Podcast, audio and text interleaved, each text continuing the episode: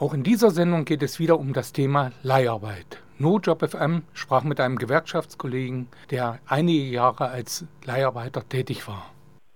Ich hatte von im, im Januar 2012 habe ich dort angefangen zu arbeiten, weil ich zuvor mein äh, Lehramtsstudium abgebrochen hatte und daraufhin auch wenig Anspruch auf Arbeitslosengeld 1 hatte und ähm, wie es halt nun mal so ist, dass man dann auch von der Arbeitsagentur ganz viele Angebote für Zeitarbeitsfirmen bekommt. Ähm, das waren insgesamt von Januar 2012 bis Juni 2013, wo ich bei der Leiharbeitsfirma Nummer 1 war.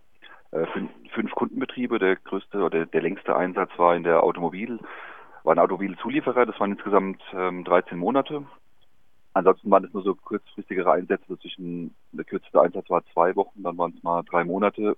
Ähm, oder auch vier Monate und eben auch einige Zeiten des Nicht-Einsatzes, so werden Zeiten genannt, wo man eben auf Abruf zu Hause ist, weil man keinen äh, Einsatz oder weil die Firma besser gesagt keinen Einsatzverein hat. Ich hatte damals eben, wie man es, ja, das große Glück, dass ich schon außerhalb der Probezeit war. Ich hatte einen unbefristeten Vertrag und dann kann man die Leiharbeitnehmer, die Leiharbeitnehmerin nicht mehr so leicht loswerden. Weil das neben verschiedene, glücklicherweise verschiedene juristische Mechanismen greifen. Da gab es äh, zwei interessante Urteile aus dem Jahr 2000 2012 und 2013, wo eben einmal das BAG auch entschieden hat, jemand, der, wenn die Firma keinen Einsatz hat, ist das kein Kündigungsgrund, die muss einen suchen, das ist der originäre Geschäftszweck äh, dieser Firmen. Und da wurde mir eben von Januar, Februar bis einschließlich Anfang April ähm, ganz viele Überstunden abgezogen von meinem Arbeitszeitkonto, die ich während der äh, ähm, Zeiten eben aufgebaut hatte. Da ist es so, man kriegt einen Arbeitsvertrag über sieben Stunden am Tag, also 35 Stunden Woche. Man arbeitet de facto 40 Stunden oder länger wird auf 35 Stunden bezahlt und die überschüssigen Stunden wandern ins sogenannte Arbeitszeitkonto rein. Da darf man dann auch mal nach Absprache einen und es wird dann dafür benutzt, dass man eben im Nicht-Einsatzzeit sich dem, dieser Stunden bedient von Seiten der Leihfirma. Das ist so nicht legal, das wusste ich damals noch nicht. Das ist erst ein Entstehungsprozess gewesen, als ich mich damit dann beschäftigt hatte, auch als ich bei der Gewerkschaft nachgefragt hatte. Und dann hatte ich dann im Mai, Juni dann gesagt, okay, das ist, äh, sind ziemlich viele Stunden verschwunden, da möchte ich dagegen vorgehen. Das ist ziemlich viel Geld gewesen, waren insgesamt 1200 Euro. Und da hatten wir dann seitens meiner Gewerkschaft eben die Klage dann äh, initiiert.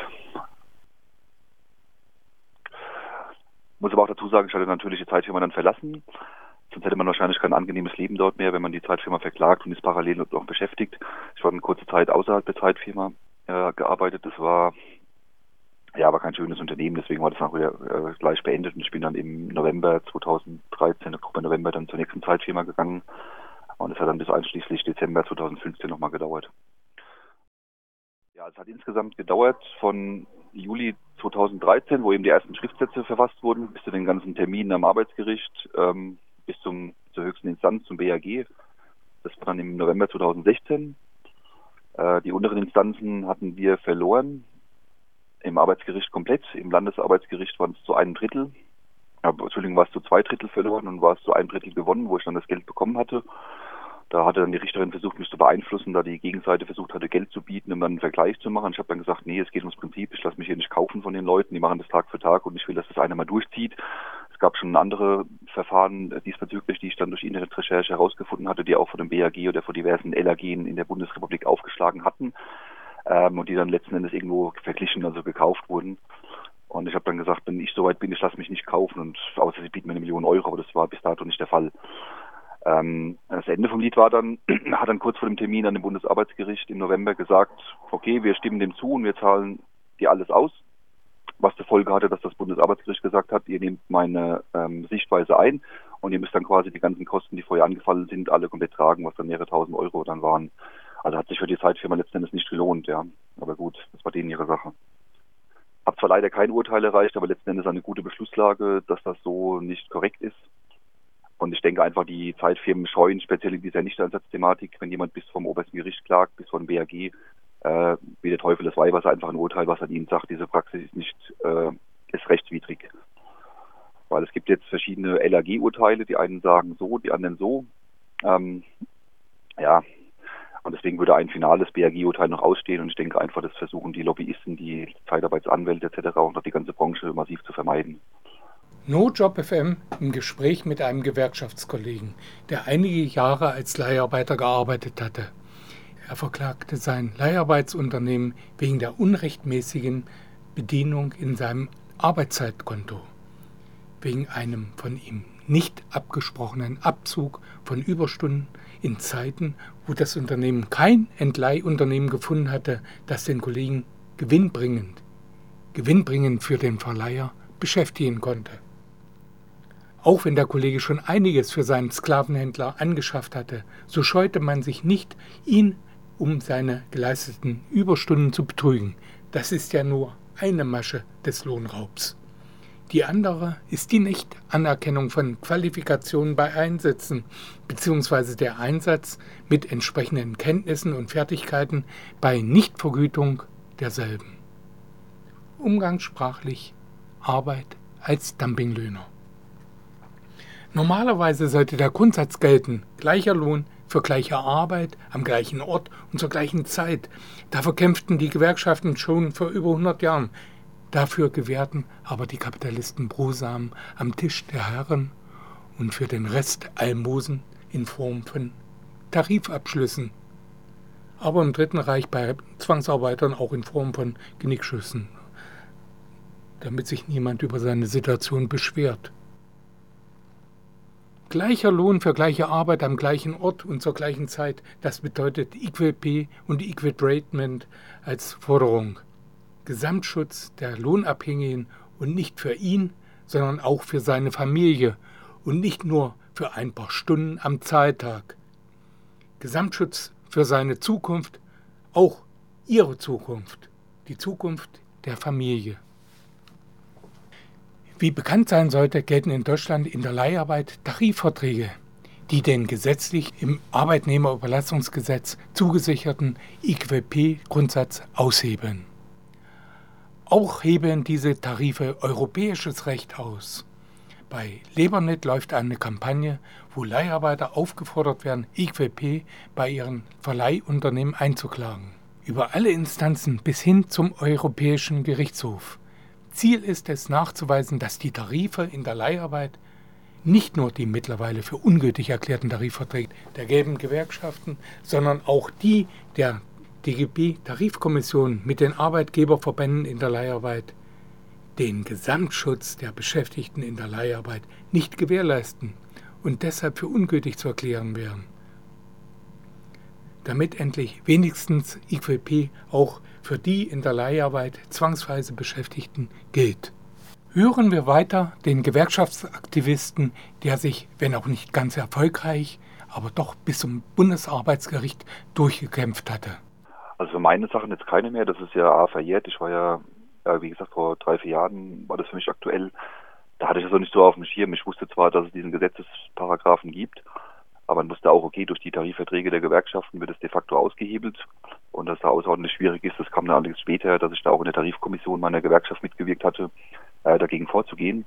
Das wurde ja initiiert durch einen Beitrag in der TV-Satire-Serie ähm, Die Anstalt, wo dann auch die Kampagne namentlich benannt wurde, dagegen vorzugehen. Daraufhin sind dann jede Menge Schriften bei Herrn Professor Dr. Däubler eingetroffen. Und ähm, ja, letzten Endes waren es dann eine Handvoll Klagen, die dann letzten Endes ansässig waren. Das war dann letzten Endes Neuland. Ich meine, bei den erstinstanzlichen Klagen wurden die erstmal abgewiesen. Äh, ich weiß von zwei, drei Fällen, dass die auf der LAG, also auf der zweitinstanzlichen Arbeitsgerichtebene weitergeführt werden. Und das Ziel ist eben, von dem Europäischen Gerichtshof aufzuschlagen, dass man eben mit der EU-Novelle zur Zeitarbeit sagt, die Lohndifferenz darf nicht zu weit abweichen, trotz Tarifvertrag, die es da in den Branchen gibt. Und dass eben dieser Equal Pay-Ansatz durchgesetzt wird. Das ist auch ein Feld, was die Branche wahrscheinlich sehr stark trifft, weil, wenn man das zu Ende denkt, dann denke ich, ähm, ja, wäre wär das wahrscheinlich zu 80 Prozent zerschlagen. Es gibt zwar Fälle von Leiharbeit in Form von Ingenieursdienstleistungen, wo die Leute sehr gut verdienen, auch teilweise mehr verdienen als Stammbeschäftigte, weil dann ja letzten Endes noch Zuschläge etc. greifen, aber da sprechen wir wirklich von einer ausgesprochenen Minderheit. Auch ich hatte einmal das große Glück, dass ich für kurze Zeit wirklich mehr verdient hatte als Stammbeschäftigte. Aber das war wie gesagt nur für einen Zeitraum von ein, zwei Monaten, weil da eben mein Equal Pay Grundsatz eine Gewerkschaft gegriffen hat, einen großen äh, Logistik- und Mobilitätsdienstleister und das war erst nach zwölf Monaten. Nach 14 Monaten war das Ganze schon vorbei, also waren es nur zwei Monate, wo ich dann de facto mehr als Equal Pay hatte als die Stammbeschäftigten müssen abwarten, was da passiert. Also ich denke mal, dieses Jahr wird da nichts mehr groß passieren. Es wird dann, wenn es bis zum EuGH geht, nächstes Jahr, die folgenden Jahre, wird es in frühestens zwei, drei Jahren der Fall sein. Und dann denke ich, werden die Zeitarbeitsfirmen sehr großzügige Geldsummen anbieten, das eben auch wieder zu vermeiden, wie sie es bei diesen Nichteinsatz-Thematik eben auch machen. Das heißt also, es wäre unbedingt notwendig, Aufklärungsarbeit zu machen, damit die Leute wirklich IQB einfordern bei den Verleihfirmen. Wie siehst du die Chancen, dass man IQB durchsetzen kann? Es gibt ja den Tarifvertrag und dieser Tarifvertrag verhindert ja eigentlich der IQB, der per Gesetz eigentlich den Kollegen in der Leiharbeit zustehen würde. Ja, schwierig. Ich meine, die Leiharbeit ist ein weites Feld. Das ist zwar erstmal im Gesetz geregelt. Ähm, es kommt allerdings darauf an, in welcher Branche man eingesetzt ist. Ähm, ich sage jetzt mal regional oder auf lokaler Ebene sind mir Fälle bekannt aus ja, aus den neuen Bundesländern, wo ich Kollegen kenne, die sagen, sie sind lieber in Zeitarbeit beim äh, Metallbetrieb mit IG Metall zu schlägen, als in Festanstellungen jetzt bei irgendeinem Callcenter, wo sie auch da schon deutlich weniger Geld verdienen würden. Bloß wenn man natürlich die Löhne jetzt innerhalb der, dieser Betriebe nimmt, sei es jetzt im Westen oder im Osten oder im Süden oder sonst wo, dann haben die Leute natürlich trotzdem weniger Verdienst als ihre Stammbeschäftigten. Äh, aber die wissen natürlich, dass sie irgendwann eventuell übernommen werden. Ähm, bei mir war es so, ich war in insgesamt zehn äh, Entleihbetrieben und es waren dann verschiedene Branchen hinweg äh, eben einfach gewesen. Ich war in der Metall-Elektroindustrie, ich war äh, Logistik, Mobilität, ich war im Einzelhandel, ich war in der IT. Ähm, und alles, wie gesagt, über dieselbe Leihfirma. Und wenn ich dann jeweils immer die Gewerkschaft mitgewechselt hätte, hätte das für mich wenig Sinn gemacht. Deswegen hatte ich gesagt, ich bleibe bei meiner Stammgewerkschaft und versuche mich darüber zu engagieren und was zu bewegen weil ich dann auch irgendwo der Auffassung war, für einen bestimmten Personenkreis kann das schon eine Art Vorteil sein, weil ich hatte ja dann auch dadurch ein bisschen meinen Lebenslauf wieder verändert. Und ich sag mal so, wenn man sich nicht schwert und erstmal das ganze Spiel mitspielt und man ja macht seine Zeit und ist wenig krank, dann ist man schon auch ein bisschen angesehen. Wenn man dann irgendwann mal durchschaut, dass man letzten Endes, äh, dass Dinge laufen nicht, nicht so ganz korrekt sind und man wehrt sich dagegen, bekommt man ganz schnell diverse Sanktionsmechanismen zu spüren, dass dann äh, ja, also ich habe es immer als so eine Art Mikrodiktatur bezeichnet. Man ist dann der Willkür der ähm, Disponenten oder den, der Niederlassungsleitern äh, sehr stark immer ausgeliefert. Und das kannte ich jetzt so aus anderen Betrieben in dem Ausmaß eben nicht. Ich musste nicht permanent nachprüfen, ob die Abrechnungen stimmen, also außerhalb der Zeitarbeit, ob man die Stunden korrekt abgerechnet bekommt und so weiter und so fort. Da gibt es auch vielleicht je nach Firma ein bisschen Schmuh, welcher getrieben wurde, aber nicht so in so einem geballten Ausmaß. Ähm, das war sogar so extrem, dass äh, in der Zeit, als dann ich meine zweite Klage eingereicht hatte, als mir willkürlich mein Fahrtgeld nicht äh, gezahlt wurde, da war ich so eine Art, auf, auf eine Art Abschussliste, da wurden mir Steine in noch und Nöcher in den Weg gelegt. Äh, es wurden schlechte Einsätze für mich rausgesucht, wo dann wo man dann genau wusste, okay, dann äh, das sind Firmen, wo man dann eigentlich keinen Bock hat, länger zu arbeiten und man sollte da dauerhaft bleiben mit der Begründung oder mit dem Hintergedanken, dass man von selbst kündigt, das ist äh, am günstigsten. Äh, ich hatte es dann so gemacht, ich war bei einer Tochter eines großen, äh, auch Logistikkonzerns in Frankfurt am Main. Da hatte ich dann die, den Kundenbetrieb gegen die Leihfirma gegeneinander ausgespielt, weil ich sollte dort für drei Monate arbeiten. Das wurde dann abgewickelt, dieses Geschäftsfeld. Und ich hatte dann noch relativ viel Resturlaub über und hatte dann der, dem Kundenbetrieb gesagt, hör zu, ich habe noch, keine Ahnung, zwei, drei Wochen Resturlaub. Ich möchte gerne bei euch bis Ende des Jahres gerne arbeiten. Äh, meine Zeitfirma verlangt, dass ich das nehmen soll. Ähm, ihr müsst da mit ihnen sprechen, weil da gibt es nochmal andere Gesprächspunkte, die wir diskutieren müssten, weil mir da auch wieder Geld vorenthalten wurde. Und dann gab es wirklich, ich musste dir vorstellen, eine Sitzung, da war der Mensch von der Zeitfirma dabei, der Personalchef von dem Unternehmen, dem Kundenbetrieb und ich. Und das war dann so ein bisschen wie ja Live-Satire. Der Mensch von der Zeitarbeitsfirma hatte überhaupt keine Ahnung über mich, äh, meine, meine Zeitstunden noch sonst was. Hat dann massiv Druck bekommen, auch weil die dann natürlich wussten, der Kunde bezahlt sie und das ist immer das stärkste Mittel, um sich dann eigentlich dagegen zu wehren. Das ist zwar sehr traurig, aber also es ist weiter stärker, als vor Gericht zu gehen, die Gewerkschaft einzuschalten oder sämtliche staatliche Stellen, die es da noch gibt. Man kann ja auch die Arbeitsagenturen einschalten, was ich aber auch sehr schlechte Erfahrungen damit gemacht habe, die ja die so eine Art Oberaufsicht darüber haben, die auch die Lizenzen für die einzelnen Firmen vergeben. Und so dieser ökonomische Druck, wenn die wissen, der Kunde ist enttäuscht oder der ist, äh, der stellt sich hinter den Leiharbeitnehmer, das war immer mit der stärkste Pfund, was man machen konnte. Klar, das klappt nicht überall. Da müssen, also als Faustregel kann man sagen, wenn es wenig Leiharbeiter in einem Betrieb gibt und wenn es jetzt eine Tätigkeit ist, die eine gewisse Qualifikation hat, dass man dann eingebunden ist in den Betriebsablauf und nicht einfach nur eine Verfügungsmasse ist von Leuten, die jetzt äh, in der Produktion äh, irgendwas machen, wo es dann wirklich so, dass dann teilweise äh, zwei Drittel oder mehr äh, Menschen Leiharbeit sind, wo sie einfach sagen, heute schmeißen wir zehn raus, morgen kommen zehn neue rein. Ich hatte ja, weil ich ein äh, Studium und Berufsausbildung hatte, war ich dann in qualifizierten Bürotätigkeiten tätig und da war das dann meistens auf einer anderen Liga. Aber auch da wird natürlich derselbe Schmuck getrieben wie jetzt mit Leuten, die jetzt äh, Fließbandarbeit machen dürfen etc. Wobei man, wobei man auch dazu sagen muss, ähm, wenn man erstmal in Hartz IV ist, ist erstmal egal, welche Qualifikation man hat, dann kann man dann ganz schnell in diese äh, Tätigkeiten abgeschoben werden oder eingesetzt werden, wo man dann keine Ausbildung mehr braucht, also diese Helfertätigkeiten am Fließband Teile verrichten oder an der Kasse sitzen oder ähm, Und das ist eigentlich mit das Schlimmste, was ich damit erlebt habe, am eigenen Leib, was Hartz IV ausgerichtet hat, äh, dass man einfach stigmatisiert wird, man kommt extrem schlecht wieder raus. Ähm, und es verleiht den Zeitfirmen extrem viel Macht. Ja, und da hätte ich mir gewünscht, dass es da weitaus mehr Regulierungen und Sanktionsmechanismen gibt. Welche Rolle sollten Gewerkschaften spielen in den Verleihfirmen, in den Entleihfirmen? Welche Erfahrungen hast du gemacht mit Betriebsräten? Ich hätte mir gewünscht, dass von meiner Gewerkschaft mehr Unterstützung kommt, weil ich dann vorhatte, einen Betriebsrat in meiner Zeitfirma zu gründen. Weil klar, die Verleihfirmen können relativ viel machen, die können ja ein bisschen mitbestimmen, man kann dann sich an sie wenden bei Problemen. Allerdings endet das Ganze dann, wenn man sagt, man hat diverse Probleme mit der Zeitfirma. Da hat ja der Betriebsrat von der Endleihfirma relativ oder bis gar keine Mitsprachemöglichkeiten. Und da kam dann so das Lamento, oh ja, du willst bei einer Zeitfirma einen Betriebsrat gründen, wo es doch keinen gibt. Puh, das ist ein bisschen schwierig, da musst du ja Angst um deinen Job haben, vielleicht wirst du gekündigt, wo ich sagte, ja, aber wir haben es doch nicht versucht, dann lassen wir doch einfach machen. Ich hatte wirklich dann zwei Leute aufgetrieben, wir hatten einen Wahlvorstand gemacht, die Gewerkschaft hat sich zurückgezogen, die eine Kollegin wurde dann auch schon eingeschüchtert, hat sich dann auch zurückgezogen. Da hätte ich mir ein bisschen mehr Unterstützung gewünscht. Ich hatte relativ viele Kolleginnen und Kollegen geworben mit bei den zehn verschiedenen Firmen, wo ich war, wo dann auch andere Leiharbeitnehmer waren, wo ich gesagt habe, Mensch, gehst zur Gewerkschaft, das zahlst ein Prozent vom Brutto, du kriegst sofort Rechtsschutz, Rechtsberatung, äh, du kannst, keine Ahnung, dich weiterbilden, du kannst kostenlos Bildungsurlaub machen, du kannst dich engagieren, du kannst auch in der Tarifkommission mitmachen, du wirst gehört, weil das der Sozialpartner, der eben diese Tarife bei der Leiharbeit mitbestimmt. Und die Gegenseite ist ja extrem wild drauf, jedes Mal in Propaganda zu betonen, äh, Leiharbeit hat über 90 Prozent Tarifbindung, das hat man nirgendwo sonst in der Wirtschaft. Klar, wenn man weiß, dass die Leiharbeitstarife eben die Löhne de facto unterlaufen, die laut Gesetz gezahlt werden müssen, also Equal Pay. Das gibt es ja auch nirgendwo sonst in der Wirtschaft, dass gewerkschaftlich ausgehandelte Tarifverträge ähm, schlechter gestellt sind, als wenn man keinen Tarifvertrag hat. Ja, und deswegen gibt es eben diese sehr hohe Tarifbindung. Das sagt man dann natürlich nicht mehr dazu. Da braucht man erstmal ein bisschen Grips, um sich da einzulesen, das Ganze zu verstehen, wenn man von der Materie erstmal weniger Ahnung hatte, so wie ich zu Beginn.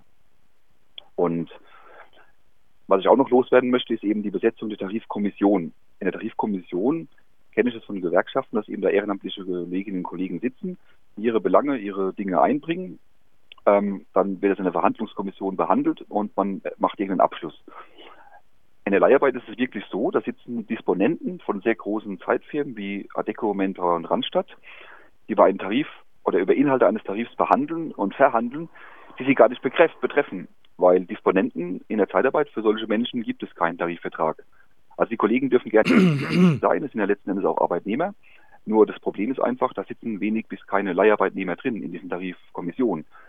Ich hatte da ein bisschen Kontakt äh, zusammengestellt und Netzwerk aufgebaut. Da wurde mir gesagt, ja, das liegt daran, dass im Jahr 2003, als das Gesetz in Kraft getreten ist und die ersten äh, Tarifverträge damals auch in den christlichen geschlossen wurden, hatte man beim DGB gesagt, man hat kaum Leute, deswegen schickt man erstmal die Disponenten rein oder schickt Fachfremde rein. Oder bei der IG Metall ist es sogar so, dass sogar äh, in der Tarifkommission der Leiharbeitnehmer Betriebsräte sitzen vom Kundenbetrieb. Also das ist ja absolut dann, ja, ich hatte mal zum Gewerkschaftskollegen gesagt, wie wäre es denn, wenn zum Beispiel jetzt für die IG Metall die Kollegen von der IG BAU eure Tarife verhandeln? Das wäre auch ein No-Go. Würde ich auch sagen, das geht nicht.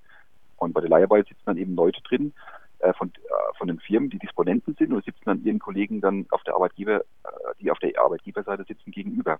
Das heißt, dieselbe Firma handelt quasi Tarifverträge aus. Ähm, und wenn man sich die Sachen anschaut, die speziell bei den letzten Verhandlungen rauskamen, das war meiner Ansicht nach ein Backlash, da wurde schlechtere Dinge verhandelt wie davor. Also im Jahr 2013 gab es eine kleine Revolution. Da wurde einmal vereinbart, dass die Gehälter am Monatsende zu 80 Prozent ausgezahlt werden sollten. Und es war bisher so, also bis 2013 vor dem alten Tarif, dass die erst zum 15. gezahlt wurden des folgenden Monats. Das heißt, du hattest Miete sofort abgezogen bekommen, Telefon, ähm, keine Ahnung, den ganzen Kram. Du bist ins Minus geraten, dann hast du dann natürlich fett Zinses, Zinses zahlen dürfen und hast dann zwei Wochen später erst dein Gehalt bekommen und warst dann relativ schnell wieder im Minus. Das war erstmal ein großes Pfund. Dann wurde verändert, dass man eben sagen kann, man die Überstunden sollen auf maximal 105 gedeckelt werden. Vorher waren das 150. Das ist kein großer Wurf, aber das war erstmal so ein Weg, wo man sagt, okay, das geht in die richtige Richtung. Und ich hätte mir gewünscht, dass für 2016 das weiterentwickelt werden würde. Und da hatte ich ja auch dann in der Tarifkommission oder in der Verhandlungsrunde der Tarifkommission mit dabei gesessen, habe Vorschläge reingebracht. Und der Manteltarifvertrag, der wurde nicht eröffnet, weil da hätte man auch konkretisieren können, diese Sache mit den Zeitkonten. Das wurde nicht angegangen. Die Fahrtkosten wurden nicht ange angegangen, die Verpflegungsaufwendungen, das ist de facto so, dass das nach ja, Gutdünken der Zeitfirmen bezahlt wird. Man, man hat lediglich die Gehälter wieder angehoben um ein paar Prozent. Wer sich noch erinnert, die, die, die DGB-Tarifgemeinschaft hat ja noch groß angekündigt, wir wollen die Ost-West-Angleichung innerhalb von zwei, drei Jahren. Jetzt ist sie de facto erst in fünf Jahren. Äh, das ist kein guter Deal. Ähm, und wie gesagt, der Manteltarifvertrag Und da sind ja eigentlich die Themen drin, die die Leihfirmen direkt betreffen. Weil wenn man ehrlich ist, die Löhne und Gehälter, die zahlen nicht die Leihfirmen, die zahlen die Kundenbetriebe. Die Leihfirma sind durchlaufende Posten, die holt von der Firma, keine Ahnung, einen Betrag äh, XY und an die, Leih, an, an die Leihkraft wird der letztendlich Betrag X ausbezahlt, den Rest ist eben der Gewinn für die Zeitfirma. Und ich hätte mir gewünscht, dass man eben konkretisiert, mehr Urlaubstage, auch Mandeltarifvertragsthema, ähm, Konkretisierung von Fahrtkosten, von Verpflegungsmehraufwand, weil es ja letzten Endes alles ähm, Dienstreisen sind. Man fährt ja von seinem Wohnort direkt zur Zeit, äh, Entschuldigung, direkt zum Kundenbetrieb und wieder zurück, hat aber seinen Arbeitsvertrag mit der Zeitfirma. Also es ist letzten Endes eine Abordnung zu einer Dienstreise. Wie wenn man vom Arbeitgeber gesagt bekommt, bei einer Festanstellung, du fährst jetzt eine Woche nach Hannover, ähm, das wäre dann auch eine Dienstreise. Dasselbe Prinzip. Man kann das zwar, wenn man das weiß, über die Steuer zurückholen alles und bekommt als Leiharbeiter relativ in Relation viel Steuer wieder zurück. Aber das muss man erstmal wissen und erstmal den Antrieb dafür haben, das zu machen. Und die Manteltarifthemen, die wurden eben 2013 auf, äh, angegangen und die wurden 2016 bei den letzten Tarifverhandlungen, die wurden gar nicht berücksichtigt. Da ging es rein nur um Symbolik. Man macht halt diese drei bis fünf Prozent mehr Gehälter je nach äh, Entgeltgruppe und diese Ost-West-Angleichung, die total nach hinten gegangen ist. War aber auch nicht so gewollt. Es gab eine kleine Postkartenaktion vom DGW, wo man ankreuzen konnte, was man genau möchte. Und da war gar nicht die Möglichkeit gegeben zu sagen, ich möchte Manteltarifvertragsthemen, also Urlaubszeit, äh, Arbeitszeitstunden, Arbeitszeitkonto, äh, Fahrtkostenerstattung auslöse. Das wurde gar nicht angegeben. Das heißt, wenn man das gar nicht zur Auswahl stellt, da kann man darüber nicht verhandeln. Da kann man nur sagen, seht her, die Leiharbeitskolleginnen und Kollegen haben darüber angekreuzt, dass sie nur mehr Geld möchten, was nicht der Fall war. Wir haben unsere Brüder mit Wahlkampfseife bedacht. Also ich fand jetzt für mich natürlich, kann ich jetzt sprechen, ich hatte jetzt, ja, war jetzt nicht in den niedrigen Entgelt Entgeltgruppen äh, tarifiert. Das Geld war letzten Endes in weiten Bereichen nie das Problem. Ich fand eben die Ungerechtigkeit, äh, die mangelnde Solidarität, als auch, dass man da einem Moloch gegenüberstand, wo man eigentlich chancenlos war. Und erst wenn man eine Instanz geholt hat, die Sanktionsmacht hatte, sei es jetzt Drohung vors Arbeitsgericht, sei es man hat den Kundenbetrieb hinter seiner Seite, der, den, äh, der die Zeitfirma auch äh, sanktioniert und sagt, wir werden von euch keine Leute mehr holen, sei es das Finanzamt, die dann die, den Druck machen, dann hat man sofort klein beigegeben. Aber wenn man alleine mit denen kommuniziert, da ist das so, man kommuniziert ins Leere hinein, es passiert nichts. Ein Beispiel. Ich war bei einer IT-Firma und hatte bei dieser IT-Firma tatsächlich sechs Wochen keinen Schreibtisch und kein Stuhl. Ich saß bei Kollegen mit dabei, habe denen über die Schulter geschaut, ich habe das mehrfach angesprochen. Ich habe das irgendwann auch der Zeitfirma gesagt. Ich habe denen eine Mail geschrieben und gesagt, hör zu, ich habe jetzt wochenlang keinen Schreibtisch und keinen Stuhl bekommen. Ich sage es jetzt euch. Äh, ich weiß nicht mehr, was ich machen soll. Ich habe es jetzt mehrfach an Vorgesetzten gesagt. Die sind nicht da, waren im Urlaub und ich wurde hingehalten. Ich bin immer noch nicht eingearbeitet, weil ich die Arbeit nicht machen kann, wenn ich sie selbst nicht mache. Da kam er zurück, ja, schön, dass Sie schreiben, es ist gerade schönes Wetter und äh, genießen Sie die Zeit ja, dann wurde ich zwei Wochen später dort eben freigesetzt, weil gesagt wurde, ich bin nicht genug eingearbeitet und dann bekam ich einen schweren Rüffel von der Niederlassungsleiterin. Ich hatte gesagt, ich habe diese Mail ausgedruckt, sehen Sie es hier, schwarz auf weiß, ich habe das frühzeitig euch gemeldet, das hat euch nicht interessiert. Da kam uns Antwort, das interessiert uns nicht, Sie hätten da sich selbst äh, anstrengen können. Und dann wurde mir noch im zweiten Satz gedroht, am nächsten Einsatz kriegen Sie erstmal kein Fahrgeld mehr, weil Sie diesen Einsatz vermasselt haben, wo wir sehr gut an Ihnen verdient haben. Wir können sie auch nicht kündigen, weil sie im Kündigungsschutz sind und sie sind in der Gewerkschaft und so weiter und so fort. Da wird es schwierig, aber das werden sie bereuen. Das hatte man mir gesagt. Im 1 zu 1 Gespräch. Ich hätte damals eine Kamera mitnehmen müssen, das wäre wahrscheinlich mal ganz lustig gewesen, das hatte ich nicht gemacht. Aber wenn man sowas hört, dann weiß man, da kann einem niemand mehr helfen. Da kann ich nicht zur Gewerkschaft gehen, da kann ich nicht vors Gericht gehen, weil man eben sagt, da fehlt einfach der Beweis, einfach dumm gelaufen. Ja.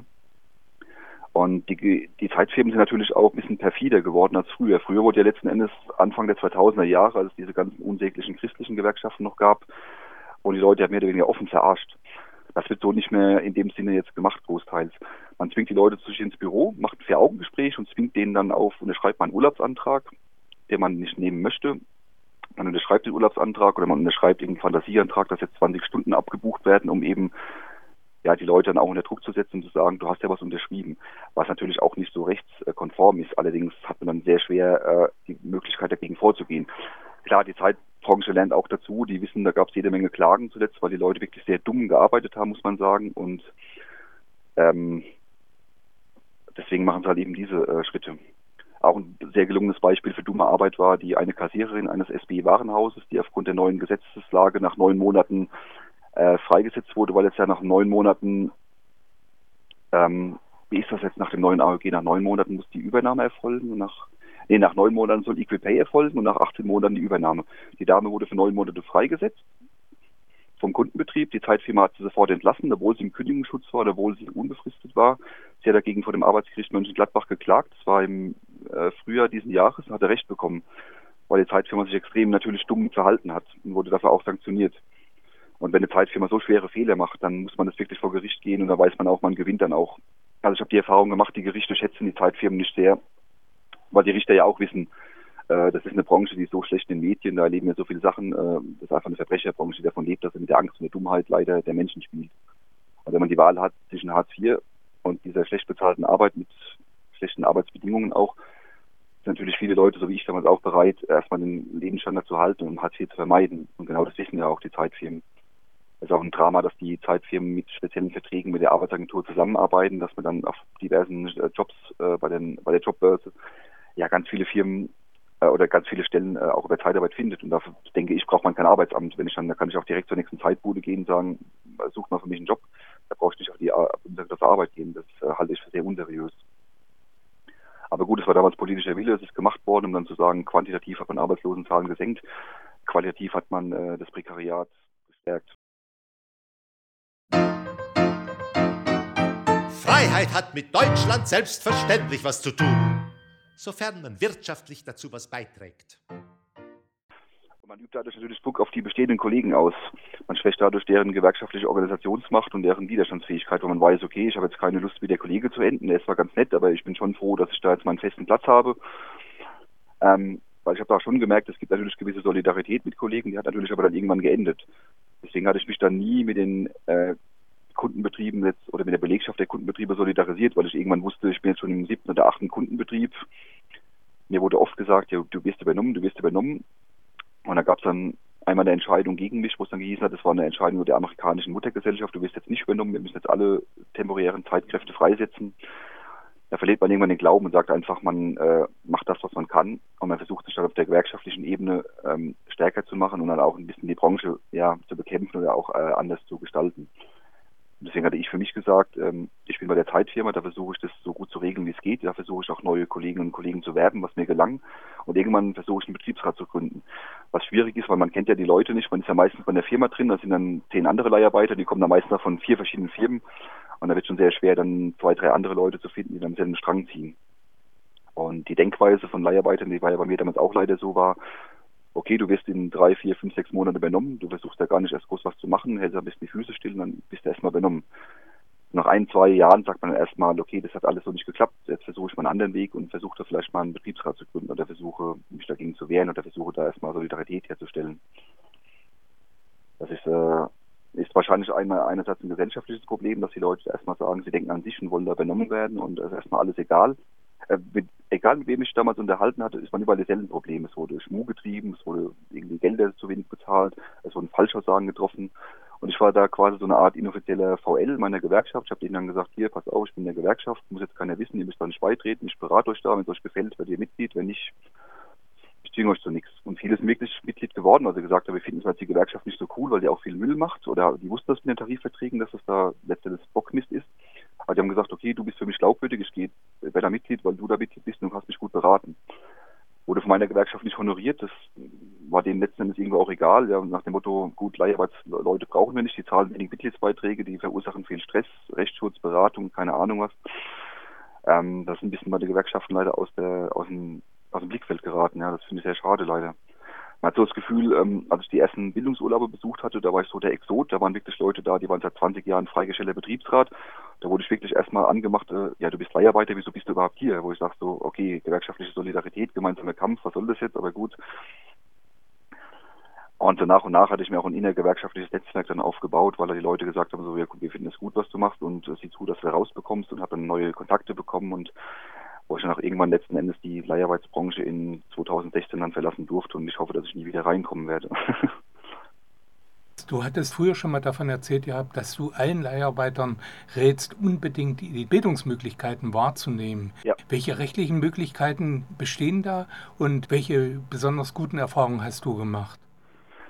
Ähm, da gehe ich jetzt mal von mir aus. Ich hatte das große Glück, ich war Akademiker und hatte einen unbefristeten Arbeitsvertrag und hatte zu dem Zeitpunkt, das war so 2014, schon über 100 Bewerbungen außerhalb der Leiharbeit geschrieben. Da kamen nur Absagen oder ich bekam im Vorstellungsgespräch gesagt, ach, wir dachten, Sie sind Disponent, Sie sind ja Leiharbeiter, wir brauchen Sie nicht, dann tschüss. Oder einmal wurde mir gesagt, wir drücken Sie um 5.000 oder 10.000 Euro Jahresgehalt, weil Sie kommen ja aus der Leiharbeitsbranche, das wurde mir so offen gesagt, ja. Und da hatte ich mich an die Agentur für Arbeit gewandt und gesagt, äh, Hilfe, ich habe ein Problem, ich muss, möchte mich gerne neu qualifizieren. Ich weiß nicht genau was, aber ich gehe gerne eine Beratung ein. Und es wurde mehrfach abgeblockt von Seiten der Agentur mit der Argumentation, Sie sind bereits Akademiker, Sie haben einen unbefristeten Arbeitsvertrag, da gibt es keinerlei Befugnisse, jetzt für Sie noch eine Qualifikation aufzusetzen. Punkt. Da dachte ich so, okay, ja, toll, das freut mich jetzt. Dann hatte ich eben festgestellt, dass die Gewerkschaften, die sprechen da zwar nicht offen darüber, aber wenn man sich ein bisschen informiert, auch die Internetseiten durchklickt, bieten da diverse ja, gute Sachen an. Ähm, das ist einmal der Bildungsurlaub, den man in fast allen Bundesländern außer Sachsen und Bayern erwählen darf, dass man per Gesetz fünf Tage Freistellung bekommt. Und wenn man das eben bei der Gewerkschaft besucht, dann bekommt man das quasi ja bezahlt inklusive Anreise, Abreise, Kosten, Logis. Äh, und ich hatte mich damals interessiert für das Amt des äh, Prüfers bei der Kammer, also wo man dann anderen äh, Menschen, die in der Berufsausbildung stehen, die Prüfung abnimmt. Das wusste ich da damals gar nicht, dass das die Gewerkschaften ähm, verleihen können oder also dafür berufen. Und hatte mich da eben für den Bildungsurlaub eingeschrieben, hatte da diese Qualifikation gemacht, das ging eine Woche. Und wusste dann, jetzt hast du was erworben. Das ist zwar erstmal, weiß ich nicht, wohin es mich führt, aber ich fand es extrem toll. Und ja, äh, habe das dann eben genutzt, um dann äh, da diesbezüglich meine, meinen Lebenslauf ein bisschen zu verändern. Ähm, klar, man kann sich aber der Gewerkschaft vielfältig äh, engagieren. Man kann diese Gremienarbeit machen zum Lohnsteuerbeauftragten an, wo man dann quasi andere Mitglieder steuerrechtlich beraten darf, was ich auch gemacht hatte, weil ich da auch eine, durch mein BWL-Studium eine Affinität hatte. Und da hatte ich dann wirklich nach meiner Arbeitszeit, das war so 16, 17 Uhr, äh, war ich bis 20 Uhr im Gewerkschaftshaus gesessen, hatte dann immer Leute beraten steuerlich. War teilweise hartes Brot, wenn da Leute ankommen, die, wenn sie freigestellte Betriebsräte, Gehälter von jenseits von Gut und Böse verdienen. Und ich saß da, hatte meine was war es damals, äh, 17, 1800 brutto. Aber ich wusste, ich weiß nicht, für was ich das mache, aber ich ziehe mal durch. Und mir macht die Arbeit Spaß und ich kann mich dadurch weiter qualifizieren. Es hat kein Geld gekostet, ich bin der Gewerkschaft dafür dankbar. Und hatte mich dann eben über diese Schritte versucht, weiter ähm, ja, einfach in eine andere Richtung zu gehen, weil alles andere war verbaut. Ich bekam keine Qualifizierung bezahlt. Ich hatte jetzt auch nicht das Geld zu sagen, ich nehme jetzt in Anspruch, ähm, durch die Agentur ähm, eine, eine Fortbildung über zwei Jahre oder so zu machen. Es gibt zwar Programme wie die sogenannte Bildungsprämie, wo man dann äh, die Hälfte der Fortbildungskosten äh, erstattet bekommt. Die hatte ich schon auch in Anspruch genommen. Da sprechen wir davon, dass du da vielleicht mal eine Woche einen Excel-Kurs machst. Ähm, ja, und es geht auch bis maximal 1000 Euro, wo die Hälfte dann von der, äh, vom Träger bezahlt wird. Das ist in dem Fall der Staat oder der Europäische Sozialfonds, der die Gelder bereitstellt. Das habe ich auch vielen Leiharbeitskollegen geraten, weil die ja genau in dieses Raster reinfallen. Aber das ist halt wirklich mehr so, ja, so eine temporäre Fortbildung, wo man dann sagen kann, man schult ein bisschen Englisch, ein bisschen Excel. Das ist jetzt kein großer Wurf, aber ist auch erstmal nice to know. Und das wissen halt leider viele Menschen nicht. Ähm, ja, hatte mich im gewissen Bereich jetzt auch letztendlich weitergebracht, aber alles andere war mir dann leider verbaut. Die größeren Zeitfirmen machen dann auch noch das Wegebau mit dem, mit der, äh, mit, mit, in Kooperation mit der Bundesagentur für Arbeit man dann eben, wenn man gewisse Kriterien erfüllt, relativ kleiner Betrieb, hohes oder höheres Alter und auch geringe Qualifikation, dass man dann beidseitig von Seiten des Arbeitgebers und der Agentur gefördert wird, um noch eine neue Fortbildung anzustreben. Das hat für mich nicht gepasst, weil ich ja auch, wie gesagt, schon einen akademischen Abschluss hatte, aber leider und durch die durch das System gefallen bin. Und deswegen war dann die Weiterbildung über die gewerkschaftliche Schiene erstmal für mich äh, der erste gangbare Weg. Aber Gewerkschaften sind ja auch letztendlich mal als Bildungsvereine vor 150 Jahren gestartet. Von daher fand ich das dann eine ganz schöne ähm, Erfahrung dann eben durch die Republik ein bisschen zu reisen, dann Seminare zu besuchen, dann Leute kennenzulernen aus anderen Bereichen, von anderen Gewerkschaften und hat mir gut getan, das hatte ich auch jedem empfohlen. Allein deswegen kann sich ja schon der ähm, Gewerkschaftsbeitrag ähm, rentieren, weil das kostet ja auch, wenn man es dann selbst zahlen müsste, mehrere hundert Euro, Seminar und Übernachtung und also gerade als Leiharbeiter, wie gesagt, lohnt sich definitiv die äh, Gewerkschaft, auch wenn man sagt, man profitiert nicht davon, wenn man jetzt äh, Stammbeschäftigter bei BMW ist und Mitglied bei der IG Metall. Das rentiert sich allerdings. Was denkst du? Wie würde sich das entwickeln, wenn viele Migranten im Rahmen einer Integration durch Jobcenter in Beschäftigung gedrängt werden, gezwängt werden? Das sehe ich sehr kritisch, weil wie du schon angesprochen hast, ich hatte mal für eine sehr große Versicherung gearbeitet in Leiharbeit. Da sollten wir quasi in einer Art Fließbandarbeit äh, Schäden von Kfz-Unfall, von Kfz-Unfällen äh, eingeben. Das waren durch die Bank weg eine Gruppe von 14 Leiharbeitern, die da angeheuert wurden. Und ich habe die Leute mal so gefragt, was habt ihr vorher gemacht? Das waren alles Menschen, die auch in Hartz IV waren, die aber allesamt qualifiziert waren. Das heißt, wir hatten einige Leute ein Studium, andere hatten eine Ausbildung und die wurden dann äh, eingestuft in die Entgeltgruppe 2. Das sind quasi Tätigkeiten, die man ja aus, ohne eine Ausbildung, wo man eben kurz angelernt wird, so ein, zwei Tage oder auch eine Woche. Und das hat diese Versicherung, die wirklich sehr groß und sehr namhaft ist, äh, nicht interessiert, wer da arbeitet. Man hat bei der Leihfirma gesagt, man braucht 10, 14, 15 Leute, die sollen Deutsch sprechen, die sollen dann PC-Firmen sein, die arbeiten wir für fünf Tage ein und dann sollen sie loslegen. Da wurde kein einziger übernommen. Ähm, da sind mir Fälle bekannt von der Kollegin, mit der ich damals den Betriebsrat gründen wollte. Die war damals bei meiner Leihfirma. Die ist nach acht Monaten entlassen worden, wegen, ja, weil kein Einsatz mehr da war. Ich habe ihr noch gesagt, ich würde mich nicht entlassen lassen. Sie hat es machen lassen. Sie ist jetzt immer noch bei derselben Versicherung, mittlerweile über die dritte Zeitfirma. Und als damals diese ähm, die Migrantinnen und Migranten nach Deutschland kamen, da hat ja gerade die Zeitfirma schnell gesagt, okay, wir wollen die Leute in Arbeit bringen, Integration, wir sind ein toller äh, Arbeitgeber dass sie nach drei Monaten Bleiberecht schon in, äh, in Zeitarbeit können, was ja auch jetzt de facto so gemacht wird. Und da frage ich mich, wenn jetzt schon Leute, die die deutsche Sprache mächtig sind, die hier aufgewachsen sind, hier leben, äh, erstmal das nicht durchblicken, weil es ein Gestrüpp von juristischen Paragraphen, Reiterei ist, wo wirklich alles ausgefahren wird. Wenn jemand so gut wie kein Deutsch spricht oder auf einem sehr niedrigen Level, der hat dann so gut wie keine Chance, der kommt dann äh, unter die Räder. Und äh, das ist definitiv der falsche Weg für Integration. Weil die Leute sehen auch irgendwann, äh, wir machen hier letztendlich Drecksarbeit. Die Zeitfirma ist äh, auch eine Art äh, ja, Arschlochbetrieb. Es gibt keine Übernahme. Ähm, da kann ich schon verstehen, dass Leute sagen, da haben wir äh, keinen Bock drauf, weil klar, in gewissen Bereichen finden auch die Zeitfirmen keine Leute mehr. Da war vor drei Wochen eine Firma vorgestellt im Spiegel, die sich rühmt für Integration, die wirklich nur noch syrische und iranische Flüchtlinge aufgenommen hat als Leiharbeiter, weil sie eben sagen, wir finden da im Thüringer Raum äh, keine, ja, keine Einheimischen mehr, die diese Arbeit machen wollen. Der Artikel hat jetzt ein bisschen einen positiven Tenor gehabt, wo ich sage, hätte man auch ein bisschen kritischer nachfragen können, wie schaut es da aus mit, äh, mit Deutschkurse oder Unterstützung, weil auch die Zeitfirmen äh, können ja letzten Endes die Leute qualifizieren oder diese Angebote, die ich eben äh, aufgezählt hatte, anbieten. Das Wegebau von der Bundesagentur für Arbeit oder hinweisen, dass man die Bildungsprämie abgreifen kann. Wahrscheinlich gibt es noch andere Töpfe, die man nutzen kann, ob und wie das gemacht wird oder ob die Leute wirklich nur erstmal billige Arbeitskraft sind für die hiesigen Betriebe in der lokalen Wirtschaft Thüringens ich gehe davon aus, dass es nicht so sein wird, dass man wirklich nur sagt, man hat da günstige Arbeitskräfte gefunden, die die Sprache nicht so können, da kann man die leichter äh, in Bären aufbinden. Das ist schade und sehr traurig, äh, wird aber noch nicht so, ja, in der öffentlichen äh, medialen Wahrnehmung äh, ist das noch nicht so der Tenor. Aber gut, was das Migrationsthema betrifft, war das ja schon immer so. Die Vorfahren meiner Mutter kamen ebenfalls aus dem Ausland, die haben dann auch, damals hieß es in Westdeutschland Gastarbeiter, die untersten Arbeiten gemacht. Und da hat man auch die Leute wirklich Jahrzehnte nicht integriert. Man ging davon aus, die machen die Drecksarbeiten in unseren Fabriken und irgendwann gehen sie nach Hause. Das war dann halt irgendwann nicht mehr der Fall. Die Leute haben sich selbst integriert. Irgendwann hat man gemerkt, in den 90ern, man hat ein kleines Integrationsproblem, dass jede Menge Türken, Spanier, Italiener gibt, die nach 40, 50 Jahren Deutschland die Sprache eigentlich nicht gut können, die in ihren Communities leben und man hätte das schon früher in die Hand nehmen müssen, hat man aber nicht gemacht. Und da haben alle Akteure eigentlich sehr schlecht abgeschnitten. Ich hatte mich da mal mit beschäftigt im Rahmen von der Studienarbeit. Die Gewerkschaften haben damals versagt, die waren letztendlich nur für ihre einheimischen, überwiegend männliche, inländische Klientel da. Die Politik hat es nicht interessiert, die Kommunen, die Gemeinden sowieso nicht. Und die, die Infrastruktur ist jetzt eine andere als damals und auch die Willkommenskultur ist natürlich auch eine andere. Aber speziell in diesen Leiharbeitsbereichen sehe ich großen Handlungsbedarf, wo allerdings die Gewerkschaften eben wegen dieser Sache, dass auch wenige Leute äh, organisiert sind und es natürlich sehr wenige Firmen mit Betriebsräten in der Leiharbeitsbranche gibt, die da Handlungsempfehlungen ähm, machen können. Und genau das wissen die Zeitfirmen einfach und deswegen können sie so agieren, wie sie es eben können. Weil sich zu wenig gewährt wird, weil die Leute sich zu wenig ähm, informieren und ja, weil sie dann viel zu viel Leute mit sich machen lassen.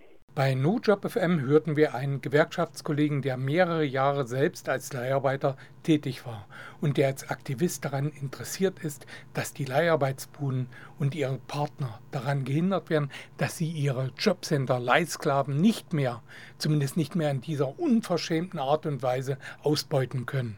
EQP und Equitratement sind das Mindeste, wenn man schon überhaupt Leiharbeit erlauben möchte aber die von den Verbänden der Sklavenhändler und von der DGB Tarifgemeinschaft Leiharbeit abgeschlossenen Tarife verhindern beides, ermöglichen nicht nur Dumpinglöhne. Sie spalten die Klasse der Lohnabhängigen. Dabei haben alle Kollegen ein Recht auf das gleiche Recht. Leiharbeit spaltet. Dabei sollte Arbeit Probleme lösen nicht durch Spaltung Probleme geschaffen werden. Wir Lohnabhängigen sollten die Hürden beseitigen und unteilbar auftreten. Wir sind die Mehrzahl in unserem Land, damit das feststeht. Auch wenn sie laut und aggressiv daherkommen, provozieren und vermeintlich einfache Lösungen für schwierige Fragen anbieten. Liebe Kolleginnen und Kollegen, wir machen heute klar, Spaltung ist keine Lösung, die Würde des Menschen ist unteilbar. Wer die Lebens- und Arbeitsbedingungen der Menschen verbessern will, der darf und der darf niemanden herabwürdigen, weder durch Worte noch durch Taten. Deshalb sind alle Demokratinnen und Demokraten in der Pflicht, deutlich zu machen, dass sie mit Hetze und Spaltung nichts zu tun haben. Dazu gehört es Stopp zu sagen, laut und unmissverständlich. Und wir als Gewerkschaften machen das in den Betrieben und Verwaltungen immer deutlich.